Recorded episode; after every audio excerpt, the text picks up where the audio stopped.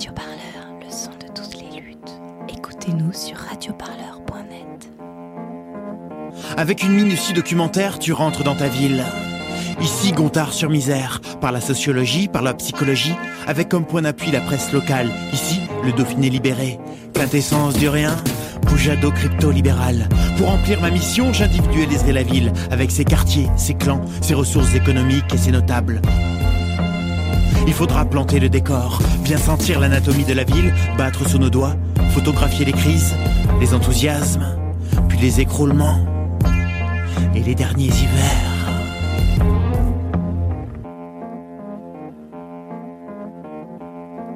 Justement, plantons le décor. Roman sur Isère, ici parodié par le chanteur local Gontard en 2019. Nous sommes au pied du Vercors, à 20 km au nord de Valence, en plein cœur de la Drôme. 33 000 habitants se partagent la rive droite de l'Isère. À la pointe de l'industrie de la chaussure jusque dans les années 70, avec les usines Jourdan, Manoukian et Kélian notamment, la cité ouvrière a souffert au fil des années. Peu à peu, les usines furent délocalisées et les plans de licenciement se sont enchaînés. Même le club de rugby a été fusionné, certains diront absorbé par Valence en 2016, laissant quoi l'antre des damiers, le stade Marcel Guillermoz. La capitale de la chaussure de luxe doit désormais composer avec un taux de chômage à plus de 20%, plus du double de la moyenne nationale. Et le taux de pauvreté culmine à 22%. Face à l'effondrement de l'activité économique, la gauche a trouvé dans cette cité un terreau fertile pour s'implanter. En 1977, le Parti socialiste remporte l'hôtel de ville. Les élections passent, mais la gauche reste au pouvoir. Jusqu'en 2014 et l'élection de Marie-Hélène Toraval, candidate d'hiver droite. Brusquement, le ton et le discours changent. J'ai regardé avec un regard d'entrepreneur cette ville pour laquelle euh, j'estimais qu'il y avait un potentiel énorme. Je me suis dit, euh, la ville que, que je dirige peut présenter un retour sur investissement pour tout investisseur qui va s'intéresser à des éléments. Et ce sera gagnant-gagnant. Regardez, ce tellement, vous le voyez, bon, il est pas très beau, il est moche, il est pas joli. Par contre, si on y met telle ambiance, tel marché, telle activité, voilà ce que ça peut donner. J'ai vendu une chapelle, bien sûr désacralisée, dans laquelle va être mis en place un espace de coworking. Et pour vous dire comment on arrive aussi à transmettre un esprit. Mais est-ce que vous parlez aussi aux plus démunis Pour mener une politique sociale, est-ce qu'il y a une méthode Toraval? Ah ben, bien sûr. Ah bon? Donc c'est-à-dire j'ai arrêté l'assistanat de guichet et j'ai fait de l'accompagnement. C'est-à-dire qu'aujourd'hui pour bénéficier euh, d'une aide, il ne suffit pas de remplir un dossier. Le dossier c'est terminé. Je ne m'interdis rien. Ça veut dire que par exemple pour les personnes âgées, on est en train de mettre en place euh, un dispositif qui s'appelle sport sur ordonnance. C'est-à-dire qu'au travers d'un groupe, on est capable d'analyser une ordonnance pour dire, bah tiens, euh, au regard de la prescription qui vous est faite, on pourrait enlever tel ou tel médicament et le remplacer par une activité sportive. Merci beaucoup Marie-Hélène Toraval. Passé l'onde de choc, certains romanés s'organisent. Une liste participative se crée, le collectif pour romans. Plus de 200 listes de ce genre vont se lancer à l'assaut des mairies lors des municipales en mars 2020. Elle se distingue par un processus démocratique. De la désignation de la tête de liste et des colistiers jusqu'à la rédaction du programme, un leitmotiv revient, faire participer au maximum les habitants. Donc les personnes qui vont vous présenter ce soir des éléments de notre programme sont ces fameux garants euh, qui demain, euh, si nous accédons aux responsabilités municipales, s'assureront que dans toutes nos actions, on retrouve l'atteinte d'objectifs sur, sur ces trois piliers-là. En fait, enfin, l'élection de 2014, elle a été ça a été un choc parce que clairement c'était pas attendu parce qu'il y a une sorte d'habitude effectivement. Julie Morel, tête de liste du collectif pour romans. Je pense que le choc, il a été finalement euh, plus grand euh, bien quelques mois après, en fait, euh, quand effectivement on a vu se mettre en place la méthode. Après, je sais pas pour les copains, copines du collectif, mais moi, j'ai pas compris tout de suite en fait pourquoi certains étaient si tristes à l'idée que Madame Toraval était passée, parce que je me disais encore un peu naïvement que ben, un territoire, ça n'a pas mille atouts, ça n'a pas mille opportunités, ça n'a pas euh, des contraintes, enfin, et que euh, qu'on soit de gauche ou de droite, oui, j'ai changé en six ans, qu'on soit de gauche ou de droite, il fallait qu'on fasse avec ce territoire-là, ces habitants-là, et que euh, bah, le, le, chemin n'était pas si large qu'il permette de bifurquer d'un côté ou de l'autre. Et ben en fait, si. Et ben en fait, c'est, on, a, on a bien vu que bien sûr qu'on pouvait, euh, et que surtout on pouvait euh, détruire bien plus rapidement que ce qui est nécessaire pour construire.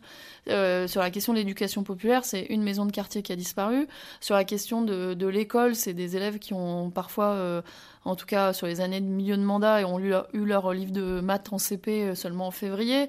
C'est euh, un dispositif de réussite éducative qui a été complètement euh, réduit à, peau de chagrin. Enfin, et, c'est des choses dont on voit au bout de six ans les, résultats en réalité, avec des gamins qui décrochent, avec voilà une espèce de d'ambiance dans la ville de gens qui n'osent plus, qui se rencontrent moins, qui qui voilà, qui consomment, qui consomment leurs espaces publics, qui consomment euh, leur, leur ville, qui sont en situation de de réclamation éventuelle à la rigueur, mais euh, qui, enfin voilà, on avait une vraie créativité à Roman, la ressourcerie verte, on est des pionniers sur les questions de, de tri des déchets, d'économie circulaire, etc. Sur la coopération internationale, on a été longtemps euh, pionniers sur ce sujet-là. Sur euh, les scopes, c'est un des territoires dans lesquels il y en a eu le plus tôt et le, plus. Enfin, et aujourd'hui, tout ça est asséché. En réalité, la régie de quartier de la monnaie qui employait des gens en réinsertion par l'emploi sur des activités non délocalisables, etc. Bah, aujourd'hui, elle n'existe plus parce que les pouvoirs publics se sont désengagés. Euh, alors qu'ils avaient porté des, projets euh, qui étaient intéressants euh, et qui allaient dans le sens de la transition écologique aussi. Et tout ça a été retiré. enfin, on dit parfois en rigolant que c'est comme si on avait fait un saut de, de 20 ou 30 ans en arrière. C'est une politique des années 90 qui correspond pas du tout aux défis sociaux et écologiques, environnementaux qui sont devant nous. Bonsoir, je m'appelle Eric Exbraya. je vis dans le quartier des Méanes, je vis là avec euh, mes trois enfants, ma chérie. Euh, je suis par ailleurs musicien, voilà. Euh, c'est mon métier depuis 20 ans. Et, puis, eh ben, quand je suis pas musicien ou papa, eh ben, je suis plutôt, on va dire, dans, les, dans, les, dans des militances ou dans des luttes, et notamment pour la justice sociale. Alors, nous, on, forme le binôme. Peut-être on peut juste dire pourquoi nous, on trouve ça très intéressant de travailler en binôme. Voilà, ça pose un équilibre, un homme, une femme, ça permet aussi de, des fois d'éviter des erreurs euh, bien, bien avant de les commettre. Vous voyez, à deux, on peut se réguler, on peut s'écouter, on peut, on peut se remplacer par exemple aussi, si quelqu'un a un problème de santé. Enfin voilà, le binôme c'est intéressant. Donc je suis, je suis, heureux de former un binôme avec Émilie. Euh, donc euh, nous, on, on, on, est les garants de la justice sociale. Donc après, il faut essayer de, de voir un peu ce qu'on appelle justice sociale. C'est quelque chose qui est très c'est très étendu. Mais euh, pour, euh, pour aller dans le cœur de, ce qu'on appelle justice sociale, c'est partir du constat qu'aujourd'hui, par exemple, on vit dans une société qui, euh, exclut beaucoup, qui produit beaucoup de richesses mais qui en distribue peu, enfin en tout cas pas assez. Et face à ce, face à constat, on n'y peut rien là-dessus quelque part, hein, c'est le, on est obligé de prendre la réalité comme elle est. Et face à ce constat, le, collectif a décidé d'avoir une politique euh, de justice sociale qui, euh, qui s'appuie sur euh, le prendre soin les uns des autres. moi, je suis venu habiter à Romans pour des raisons, on va dire, de, de travail. C'est-à-dire que ma copine était salariée dans un centre social à Romans. Et donc on est venu s'installer ici, c'est notre premier achat de maison, enfin voilà, euh, roman, euh, pas loin du travail, euh, ville pas chère, ouvrière, ça me plaisait. Et en fait après, donc deux ans après mon arrivée, le changement de, de municipalité brutal, et donc là, j'ai, bah, je me suis engagé dans pas mal de combats euh, pour essayer de rétablir un petit peu euh, des injustices, quoi, comme, euh, comme la MNE, comme la maison de quartier Coluche qui a été sacrifiée, comme quand ils ont enlevé 20 euros par, de dotation par élève. donc tout ça, c'est des trucs qui m'ont amené justement à, rentrer dans le combat. Et puis finalement, dans les combats et dans les luttes, on rencontre des gens. Et puis on commence à comprendre aussi, on cartographie un peu la ville, ces enjeux, les gens qui sont aussi dans les luttes. Donc de fil en aiguille, comme ça, voilà, j'ai j'ai commencé à tricoter des trucs dans ma tête en me disant oui. Euh, et puis là, il a il arrivé cette échéance et en fait j'ai c'est une expression, mais c'est vrai que j'ai gueulé pendant six ans, tu vois, j'ai lutté pendant six ans. Et quand il y a eu cette, quand j'ai appris le collectif, que j'ai appris à les connaître, et je me suis dit mais c'est logique en fait. C'est une logique même. Tu peux pas gueuler pendant six ans et puis regarder en tant que spectateur au moment crucial, quoi. Et donc là, je me suis dit, bah, écoute, il faut que tu prennes tes responsabilités aussi, toi, tout seul. Et puis j'avais envie. Donc je me suis dit, ben, la meilleure manière de finalement d'arrêter de, gueuler, d'arrêter de, de passer vraiment à l'action, c'est plus de faire de l'opposition, c'est de prendre le pouvoir. Enfin, prendre le pouvoir au bon sens, hein, comme on le dit souvent, le prendre, mais juste pour le rendre aux gens, en fait. Hein. Le, prendre et puis le, et puis le partager avec tout le monde. Donc ça a été vraiment un cheminement qui m'a amené euh, jusqu'à cette prise de décision.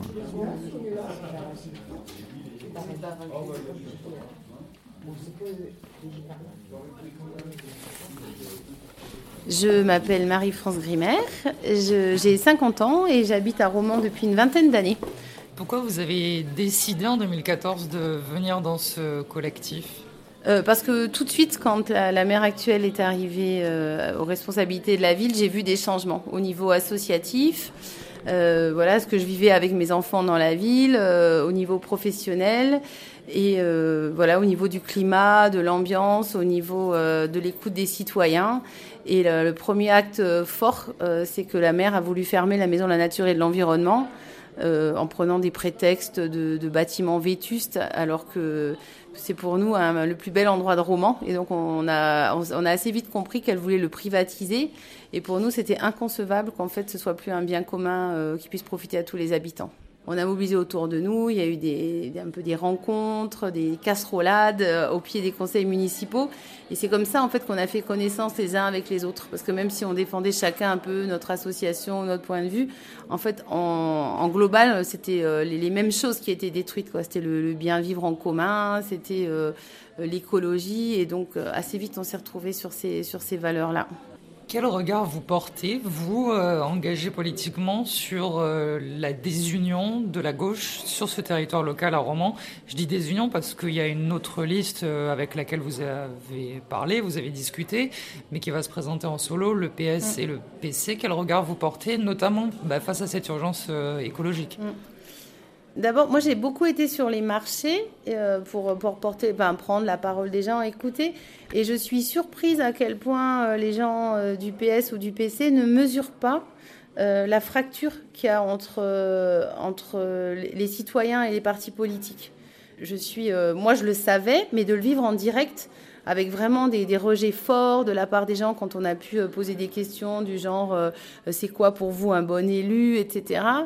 Euh, je, je, suis euh, donc voilà, je me dis, je ne sais pas si en fait ils ont pris la mesure de, de la de la défiance qui s'est installée. J'ai lu que 90% ou 91, je crois même, des personnes ne faisaient plus confiance en les, en les partis. Mener une liste participative, un moyen de réenchanter la politique, c'est en tout cas ce que veulent croire les adhérents et sympathisants du collectif. À l'aube des élections, ils sont plus de 500 à s'être rassemblés, soutenus par Europe Écologie Les Verts, la France Insoumise, Génération, Ensemble, Nouvelle Donne et Génération Écologie. Dans cette France périphérique éloignée des grandes villes, faire de la politique au niveau local prend tout son sens. Vous parlez donc de, la participation. Il y a un gros mouvement qui a duré un an, euh, des Gilets jaunes, avec euh, cette revendication qui est apparue, le RIC, référendum d'initiative euh, citoyenne, qui, qui, est beaucoup revenu avec cette volonté des habitants de, là aussi de reprendre la parole. On a beaucoup dit que certains n'avaient pas accès à l'espace public, ils l'ont eu, à mm. l'espace médiatique aussi. Il y a eu beaucoup de rassemblements, je pense notamment bah, à Pisançon, où il y avait ce, juste à côté de entre Romans et Bord-de-Péage, où il y a eu euh, des rassemblements euh, importants. Euh, comment est-ce que vous vous placez avec les Gilets jaunes? Est-ce qu'il y a des Gilets jaunes ici? Il y a aussi d'autres, dans d'autres villes des Gilets jaunes qui se sont rassemblés. Est-ce que vous vous en avez? Comment est-ce que vous vous placez vis-à-vis de, de ces personnes qui peuvent être Gilets jaunes? On sait qu'il y a des personnes qui nous suivent euh, et qui sont gilets jaunes parce qu'elles nous en ont fait part. Elles nous ont dit voilà. Euh, et ce que ces personnes nous disent, c'est qu'aujourd'hui le mouvement gilet jaune à Romans, mais c'est assez probable que ce soit comme pour le reste, un roman n'est pas spécifique. que ce soit à peu près pareil dans toute la France, y a, on peut voir trois tendances. La première tendance, c'est des personnes qui se radicalisent plutôt du côté de l'extrême droite. Euh, l'autre tendance, c'est des personnes qui se radicalisent du côté de l'extrême gauche en faisant sécession totalement avec le système. Euh, dans les deux cas que je viens de citer, il y a une, très grande euh, envie d'actes violents, en fait, véritablement. Donc c'est voilà, c'est le choix de ces personnes-là. Enfin, et on peut les comprendre hein, vu l'année qui vient de passer. et puis au milieu, il y a, et puis peut-être que c'est pas que au milieu, mais il y a aussi des personnes bah, qui ont fait un chemin, on va dire, des cours accélérés de, politisation sur les ronds-points. Quoi. Ça a été des lieux d'apprentissage par soi-même et probablement des lieux, les lieux les plus vivants d'éducation populaire qu'on ait vus ces dernières années. Et ces gens-là, aujourd'hui, ils cherchent un endroit où atterrir. Et pour transformer vraiment le réel dans le sens qui, de ce qu'ils ont compris qu'il fallait, quoi. Techniquement, leurs préoccupations économiques de personnes à la limite de la précarité ont rencontré la, question de l'écologie et ont rencontré la question de, démocratique parce qu'ils s'entendaient pas, se sentaient pas entendus. Et, et tout ça a fait euh, brique pour eux. Et euh, ils essayent d'y mettre du sens et de voir euh, bah, maintenant qu'on a compris c'est sympa les ronds-points quoi. Mais on fait comment pour que ça advienne? Parce que visiblement c'est pas en manif en se faisant arracher un œil ou une main qu'on change le monde et donc ils poussent les portes, sûrement pas des partis, parce que c'est des gens qui ont été extrêmement déçus, et ils tentent de pousser les portes des mouvements citoyens. Euh, et nous, on sait qu'il y a des personnes gilets jaunes qui ont poussé la porte du collectif pour le moment. On ne sait pas estimer parce que c'est des gens qui sont extrêmement discrets. Euh, pour une part qu'on a parfois peut-être déçu parce qu'on n'a pas su les accueillir comme il faut, on comprenait pas d'où ils venaient parce qu'ils disaient pas forcément, etc. Mais aujourd'hui, ce qu'on sait, c'est qu'on euh, a un bon relais dans ces populations-là. En tout cas, ceux qui sont encore euh, actifs sur les réseaux sociaux locaux, etc. Et que le pont est en train d'être fait, même si ça se fait dans une sorte de, brouillard, de discrétion et de confidentialité. Mais voilà, on, on sait qu'ils sont là, on sait qu'il y en a qui se revendiquent de ces mouvements-là et qui nous encouragent et qui nous soutiennent. Donc donc c'est un bon signal pour nous. Roman, c'est un champ des possibles. Enfin, vraiment, euh, moi, je pense que c'est un territoire euh, incroyable pour relever les défis qu'on a relevés là maintenant. Et c'est pas que de la politique. Si je reste aujourd'hui à Romans, alors que je suis séparée du père de mes enfants, qu'il est parti vivre en montagne, que mon compagnon habite loin, etc., c'est parce que je pense qu'on a un territoire euh, qui, qui, peut être la source d'inspiration demain de plein d'autres territoires. On est un super carrefour géographique, on a plein de créativité sur le territoire, on a des vrais enjeux euh, sociaux, environnementaux, etc. Mais en même temps, on a ben, au moins du coup ça crée un terrain pour faire quoi, pour tester, pour, euh, oser. Et puis euh, et, c'est à la bonne échelle, c'est ni trop grand ni trop petit. Enfin, il y a vraiment tous les ingrédients sont là en fait pour faire, pour, pour relever les défis. Donc pour moi, ouais, c'est juste une énorme opportunité et puis un, un endroit que finalement j'aime beaucoup. Gontard-sur-Misère, ville de 33 000 habitants. Tous les ans, il y a une foire à la con qui bloque la ville pendant une semaine. Jean-Pierre Descombes, Léopold Nord et vous, les troducs de la télé-réalité étalent, s'enchaînent les podiums. À la base, cette foire a été créée en 1930, en pleine crise économique pour relancer l'industrie de la chaussure qui se cassait la gueule une première fois. Puis, il y a eu un jour un sauveur libéral. Plus loin, là-bas, ils avaient la farge et la cimenterie. C'est Charles Mordant. Avec ses pompes de luxe, il s'est bien fait du blé. Il a profité de la création de la cité HLM pour loger tout le monde. Puis il a commencé à licencier. Depuis, dans ma ville, c'est chômage de masse, attrape couillon. Gare TGV, la Grande Aglo, Narco Avenue, 2084. Le capitalisme éco-responsable. Les prêts toxiques, moins de structures publiques pour un désendettement efficace, selon les affameurs de la Cour des comptes. S'attendent des partenariats avec des villes chinoises de 3 millions d'habitants pour faire rentrer des devises. C'est complètement con ce parrainage. Y a pas un Pékin en ville. Y a pas un Pékin, pas un Pékin en ville.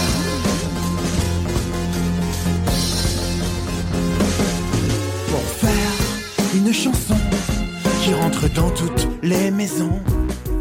Pour faire une chanson, pas lire la fiche Wikipédia de compteur sur misère. Pour faire une chanson qui rentre dans toutes les maisons. Pour faire une chanson, il faut planter le décor. Je veux planter le décor. Il faut planter le décor, mes amis, plantons le décor. Plantons tous les décors, une chanson, planter le décor. Et pas lire la fiche Wikipédia, planter le décor. Ça rend fou, planter décor, compte les maisons. Il faut pas la fiche Wikipédia de Gontard sur misère. Faut planter les décors, ça rend fou, ça rend. Radio Parleur, le son de toutes les luttes. Écoutez-nous sur radioparleur.net.